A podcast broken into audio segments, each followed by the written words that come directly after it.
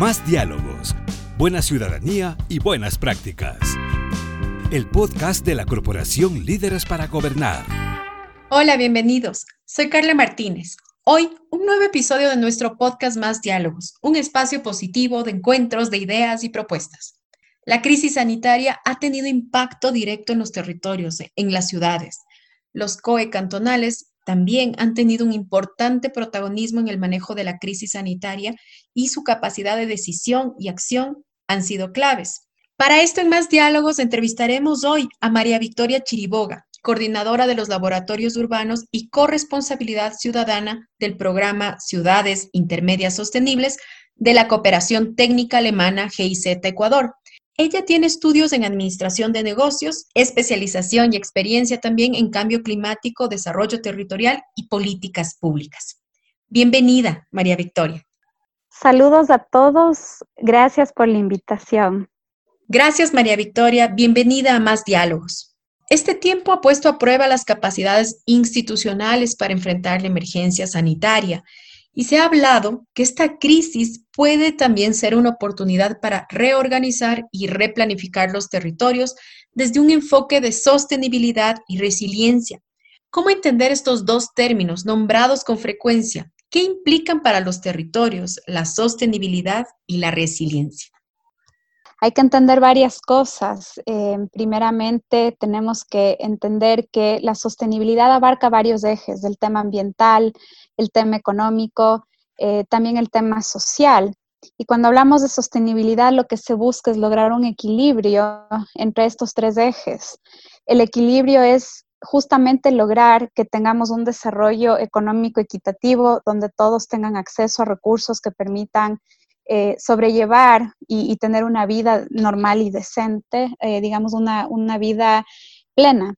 Y en términos eh, del eje ambiental, es asegurar que podamos vivir en un entorno, en un ambiente que justamente sea sano, que no esté contaminado.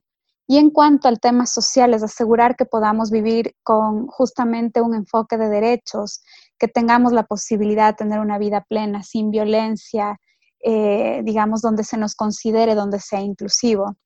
Y en cuanto a la resiliencia, justamente es la capacidad que podamos tener ante efectos adversos eh, de poder adaptarnos eh, o sobrevivir cuando existan impactos, eh, como por ejemplo el que estamos viviendo hoy día, que nos ha causado realmente, yo creo, primeramente un proceso muy sorpresivo que no, no nos esperábamos y que realmente ha generado un proceso muy fuerte de movimiento de lo que nosotros o cómo nosotros siempre hemos llevado nuestra vida adelante, nuestras actividades económicas, nuestras actividades sociales, familiares, culturales.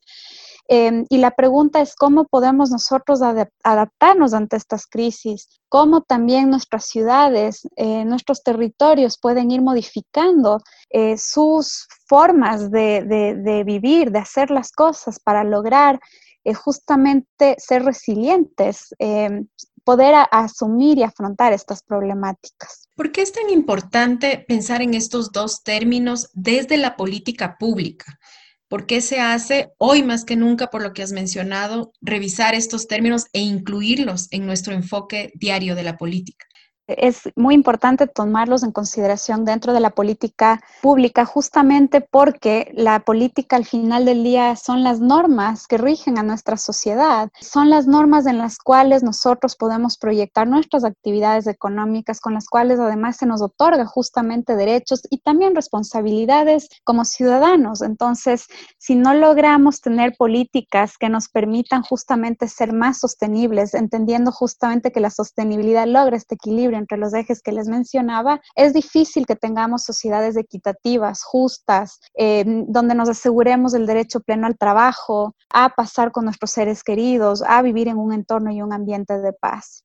Entonces, por eso es tan importante que la política pública tenga claro y más que tenga claro, incorpore esta perspectiva y esta visión de desarrollo. María Victoria, el desarrollo urbano, bien dentro de lo que tú has mencionado, tiene impacto directo en la vida de los ciudadanos. ¿Cómo se lo vive día a día? ¿En qué situaciones? ¿Por qué resulta tan importante y decidor el desarrollo urbano en la calidad de vida de las ciudades y sus poblaciones? Eh, empezar mencionándoles que actualmente el 55% de la población eh, a nivel mundial vive en ciudades. Aquí en el Ecuador específicamente el 63% de nosotros vivimos en ciudades, ¿no? Y, es importantísimo también mencionarles otro dato eh, quizás muy importante y es que el 80% del PIB mundial se contribuye desde las ciudades. Y el 80% de los empleos con valor agregado también están centrados en las ciudades. ¿Por qué es tan importante el desarrollo urbano, em, digamos, en, en el día a día? El desarrollo urbano básicamente lo que dicta es dónde están ubicadas los, los, diferentes espacios dentro de una ciudad, cómo está distribuido el transporte público, por ejemplo, dentro de una ciudad, dónde están las áreas verdes dentro de una ciudad, dónde está el sector industrial dentro de una ciudad. ¿Por qué es tan importante pensar en el desarrollo urbano? Es pensar justamente en cómo queremos la ciudad en la cual nosotros vivimos dónde queremos que esté ese parque, dónde queremos que esté la escuela de mis hijos, dónde queremos que justamente yo pueda ir a tomar un bus para poder llegar a mi lugar de trabajo.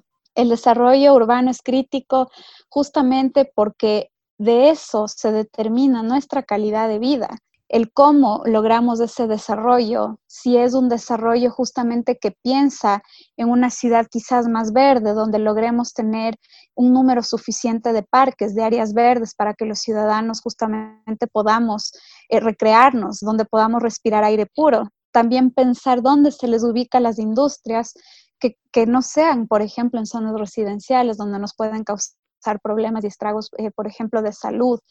Em, etcétera. Entonces, es, muy importante entender que el desarrollo urbano sí influye en todas las actividades que hacemos todos los días, justamente por las implicaciones que tiene el manejo de una ciudad. María Victoria, en esta emergencia sanitaria también se ha evidenciado que la gestión de riesgos es clave para el desarrollo urbano, para los territorios, pero no siempre es una prioridad en la planificación y en la política pública porque quizás no se ve los réditos de manera inmediata. ¿Qué nos enseña esta pandemia en ese ámbito? Bueno, sí es importante mencionar que muchas veces el concepto de gestión de riesgos a veces es bastante abstracto, no se comprende exactamente qué significa y aún más cuando quizás no siempre se visualizan los riesgos eminentes que puede tener una ciudad o no lo ha vivido en épocas recientes o en décadas recientes. Por ese lado, yo creo que el Ecuador se viene preparando desde hace muchos años. De hecho, históricamente hemos sido un país eh, con muchos riesgos, desde los volcánicos, los eh, temblores, terremotos, eh, inundaciones, deslizamientos, hablando, digamos, desde los riesgos naturales, pero también hemos vivido muchas conmociones políticas, sociales en el país que, que nos han hecho de hecho, muy resilientes a muchos, muchos procesos que hemos vivido como, como ciudades y como ciudadanos en general del país. Yo creo que en esta ocasión particular, porque si bien es cierto, em, e, es difícil siempre el tema de riesgos lograr abarcarlo de una manera plena en las políticas públicas, quizás a ratos justamente por la falta de comprensión de las implicaciones que tiene. En esta ocasión muy particular, en el caso de la pandemia, eh, creo que fue un tema que en ningún lado del mundo, en ninguna parte del mundo se lo esperaba. No ha habido una pandemia mundial en, casi un siglo. Y entonces realmente no estábamos preparados en, a nivel mundial para afrontar un riesgo de esta magnitud ni de esta complejidad, porque este riesgo en particular eh, digamos que tiene una complejidad tan grave que nos restringe a todos a estar encerrados, por ejemplo. Eso no pasa con un volcán ni con un terremoto necesariamente. Las afectaciones normalmente son puntuales en ciertos espacios territoriales de una ciudad, eh, digamos, en ciertas poblaciones, pero en este caso la pandemia ha tenido una afectación eh, nacional donde nos ha puesto a cuestionar todos nuestros sistemas, nuestros sistemas de vida en torno a cómo debes funcionar y cuáles son nuestras relaciones, por ejemplo, entre el campo y ciudad, entre el tema de la adquisición de alimentos, el acceso a alimentos, la provisión de alimentos, por dar un ejemplo. Em, realmente ha puesto en cuestionamiento muchas cosas que probablemente no lo haría otro riesgo, o otra amenaza, más bien dicho. Entonces, este sí es un tema eh, que considero que, ha sido un reto muy grande y muy nuevo a nivel mundial. Eh, y que se ha evidenciado sustancialmente la necesidad justo de varias cosas. Una es la resiliencia, el cómo logramos que nuestras ciudades sean resilientes y no tengan que depender tanto de fuentes externas para ciertas cosas. La segunda, la necesidad de generar este proceso de sostenibilidad, de, encontrar esta equidad económica, social, ambiental, porque efectivamente donde más afectación ha habido justamente son en esas poblaciones de escasos recursos, donde eh, no tienen la, eh, digamos, la posibilidad de estar encerrados en sus hogares un tiempo determinado porque viven del día al día. Entonces, justamente esto nos ha generado eh, un, proceso de pensamiento muy fuerte en torno a cómo deberíamos o cómo deberíamos replantear nuestro desarrollo. Desde tu experiencia, y la vinculación que tienes con eh, las ciudades intermedias sostenibles. ¿Qué crees tú que se necesita fortalecer en los gobiernos locales, desde sus líderes y también a nivel técnico? Bueno, yo creo que muchas de las ciudades tienen capacidades bastante robustas eh, para poder atender. De hecho, yo creo que han estado haciendo un trabajo realmente eh, muy bueno en torno a, una circunstancia tan em, digamos, tan nueva, tan incierta, sin, sin mucha información de las probabilidades hacia futuro de lo que puede ocurrir. Creo que han estado haciendo un esfuerzo muy bueno, eh, hasta brindando asistencia y, eh, y, apoyo humanitario. Yo creo que lo que aquí sí hay que hacer más bien es aportar y apoyar en un proceso de una mejor articulación entre los diferentes niveles de gobierno, eh, desde lo provincial o cantonal y también desde lo nacional, para que esos esfuerzos conjuntos puedan conllevar a una eh, implementación más efectiva, más eficiente, digamos, de un proceso de atención a la emergencia, por ejemplo. Si es necesario también fortalecer, no sé si tanto en capacidades, sino a veces sí eh, les veo a los, a los colegas de los municipios que necesitan más manos, necesitan apoyo de más gente. Si hay temáticas específicas donde se ha venido apoyando con especialistas y expertos, porque por ejemplo un municipio no tiene la competencia de salud pública, entonces para eso el aportar, por ejemplo, con epidemiólogos que les ayuden a tomar las decisiones, por ejemplo, con respecto a la semaforización. Entonces sí han habido, eh, digamos, estos procesos que se vienen realizando y se les vienen apoyando. Creo que una de las cuestiones importantes que nos trae el día de hoy lo que hemos conversado previamente, tema de los riesgos. Eh, es importante seguir fortaleciendo los sistemas de gestión de riesgos municipales, pensando además ya en, una, en un tema de riesgo multicriterio integral, no solamente los riesgos naturales, antrópicos, pero también pensar en los riesgos financieros que pueda tener un municipio, eh, que pueda tener en general un cantón.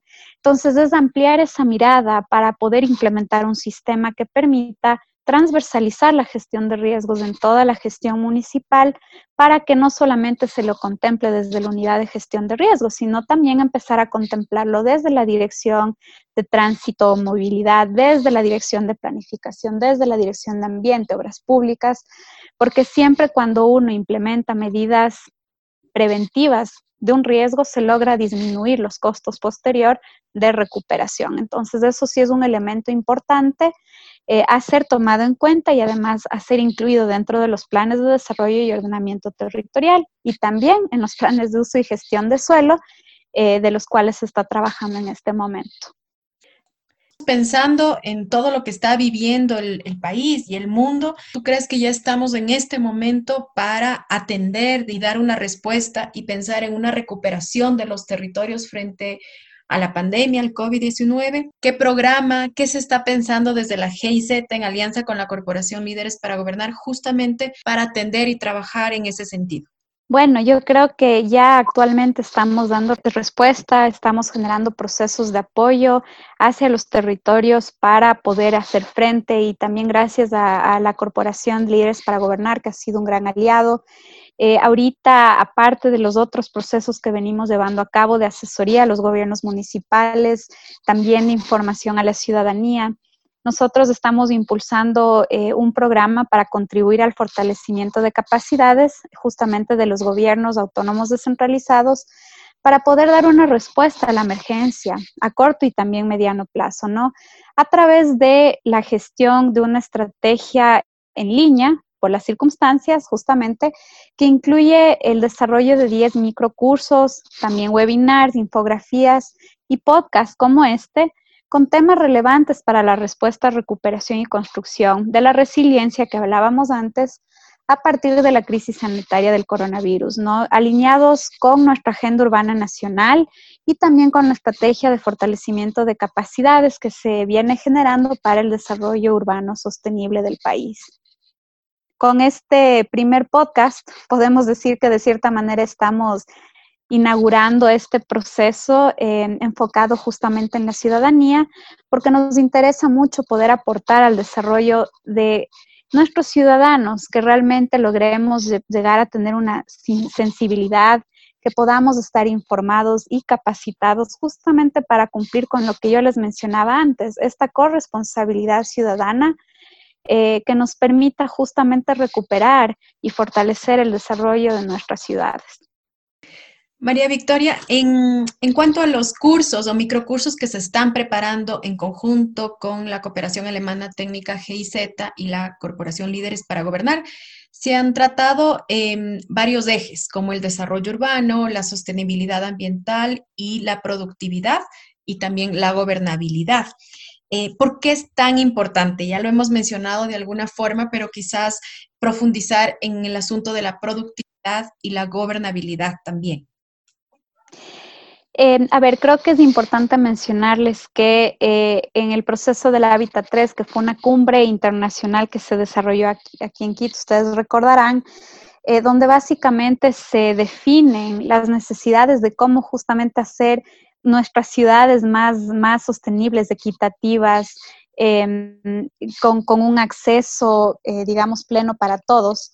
Creo que uno de los retos más grandes justamente que se propusieron en esta cumbre estuvo en torno a construir eso, ciudades más inclusivas, productivas, con mejores niveles de gobernabilidad.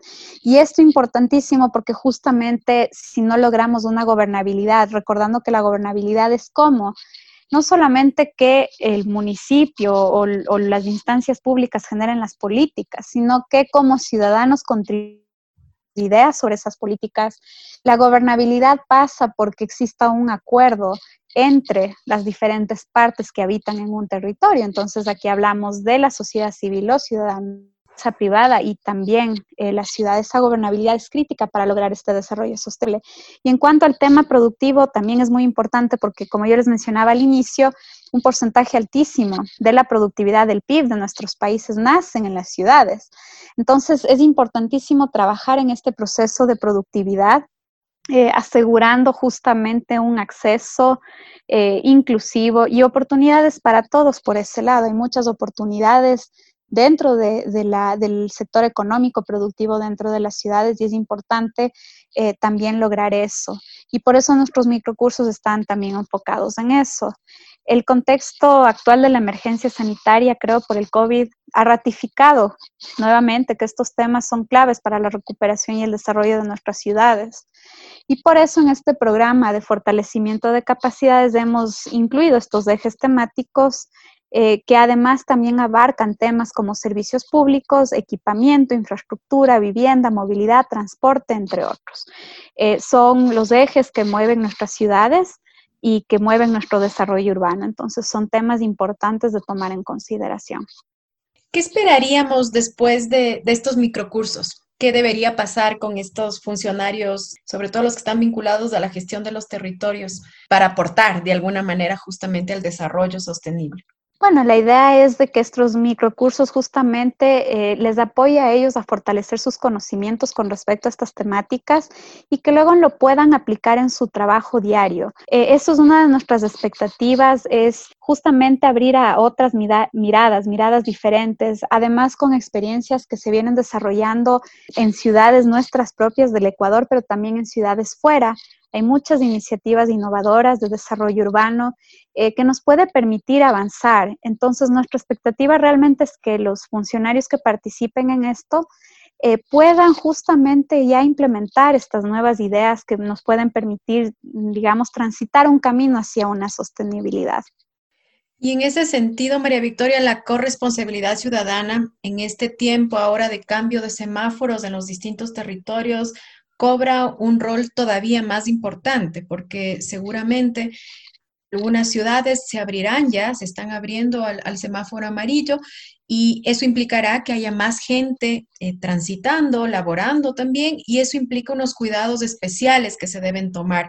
En ese sentido, ¿qué les puedes decir tú a los ciudadanos? ¿Qué les puedes aconsejar? Yo creo que primero tenemos que siempre entender nosotros como ciudadanos un, tema muy importante y es nuestra corresponsabilidad ante nuestra ciudad y nuestros conciudadanos. Muchas veces eh, nosotros estamos muy enfocados en el individualismo y ahora creo que esta pandemia nos ha generado una reflexión muy fuerte el que no somos solos y nosotros tenemos comunidades, tenemos familias, tenemos vecinos.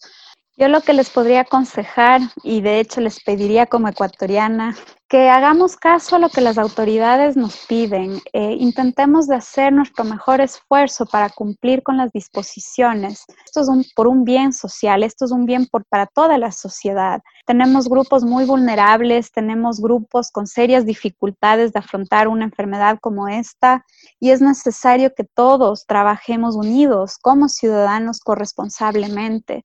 Y si vemos que hay personas que necesitan nuestro apoyo y lo podamos hacer, que lo brindemos pero si no salimos con este proceso juntos, si no nos apoyamos, si no colaboramos con las autoridades, va a ser difícil que logremos efectivamente salir de esta pandemia sin mayores problemas. Justamente ser sensibles, también ser eh, corresponsables y cumplir con estas normas. Muchas gracias, María Victoria, por tus reflexiones y aportes en más diálogos. Muchísimas gracias a ti, Carla. Muchas gracias a Líderes para Gobernar. Estamos a las órdenes para seguir apoyando y construyendo unas ciudades más sostenibles y un país más equitativo. A ti, María Victoria. En este espacio hemos podido conocer más de la corresponsabilidad ciudadana, la sostenibilidad y la resiliencia de los territorios y María Victoria Chiriboga ha presentado ya este programa de formación que tiene que ver justamente con los territorios sostenibles, la recuperación y la resiliencia frente al COVID-19, que estará ya a disposición de funcionarios de los gobiernos autónomos descentralizados desde la próxima semana. Son 10 microcursos a los que se puede acceder sin costo. Este programa está desarrollado por la Cooperación Técnica Alemana GIZ Ecuador y la Corporación Líderes para Gobernar. Está pensado justamente en aportar al desarrollo de las capacidades a través de una herramienta virtual compuesta por videos, teoría, test y material complementario. Esperamos sus inscripciones en www.lideresparagobernar.org. Gracias por acompañarnos en Más Diálogos, un espacio positivo de ideas, de encuentros y propuestas. Soy Carla Martínez. Hasta la próxima.